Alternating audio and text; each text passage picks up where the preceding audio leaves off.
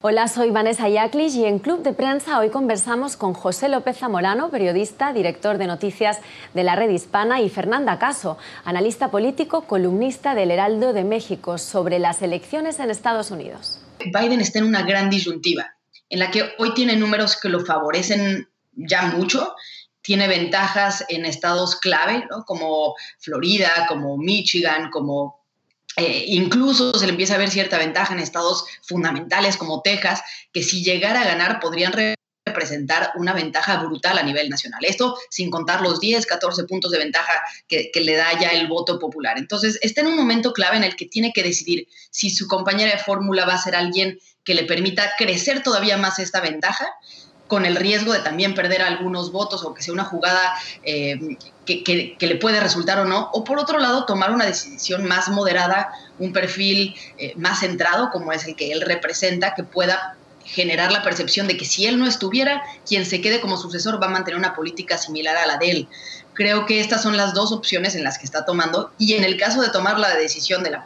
de, de una vicepresidenta arriesgada, de una apuesta arriesgada en la fórmula, ahí sí tiene muchas opciones. Yo creo que sí, el voto por correo es absolutamente importante. Yo creo que habría una participación de las minorías mucho más importante si se hace el voto por correo. Por eso estamos viendo a miles de, miles de grupos o decenas de grupos tratando de incentivar a miles de votantes para que hagan esto por correo, para que conozcan cómo registrarse para votar, para que verifiquen su registro, para que voten a distancia, para que lleven a cabo todas las precauciones necesarias en el contexto de la normalidad del COVID-19, de tal manera que ejercer su voto. A mí me parece que todo esto es una cortina de humo de la Casa Blanca, esta idea de posponer las elecciones, la idea de que no vamos a tener los resultados. Si son elecciones cerradas, bueno, pues serán elecciones cerradas. Estados Unidos tiene mecanismos muy precisos, legales, constitucionales para lidiar con esos escenarios como ocurrió en la elección de George W. Bush y Albert Gore, donde se decidió por 527 votos en el estado de Florida, y eso no sería un pretexto suficiente, en mi opinión, para desechar la posibilidad de hacer un voto por correo universal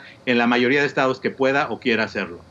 Veremos qué sucede. Quedan menos de tres meses para que se celebren las elecciones presidenciales aquí en Estados Unidos el próximo 3 de noviembre y estamos a punto de conocer quién acompañará al candidato demócrata Joe Biden en su carrera por la Casa Blanca. Esta fue parte de la conversación que sostuvimos en el programa Club de Prensa que se emite de lunes a viernes a las 9 y media de la mañana en la Ciudad de México, Bogotá y Quito y a las 10 y media en la costa este de Estados Unidos a través de NTN 24.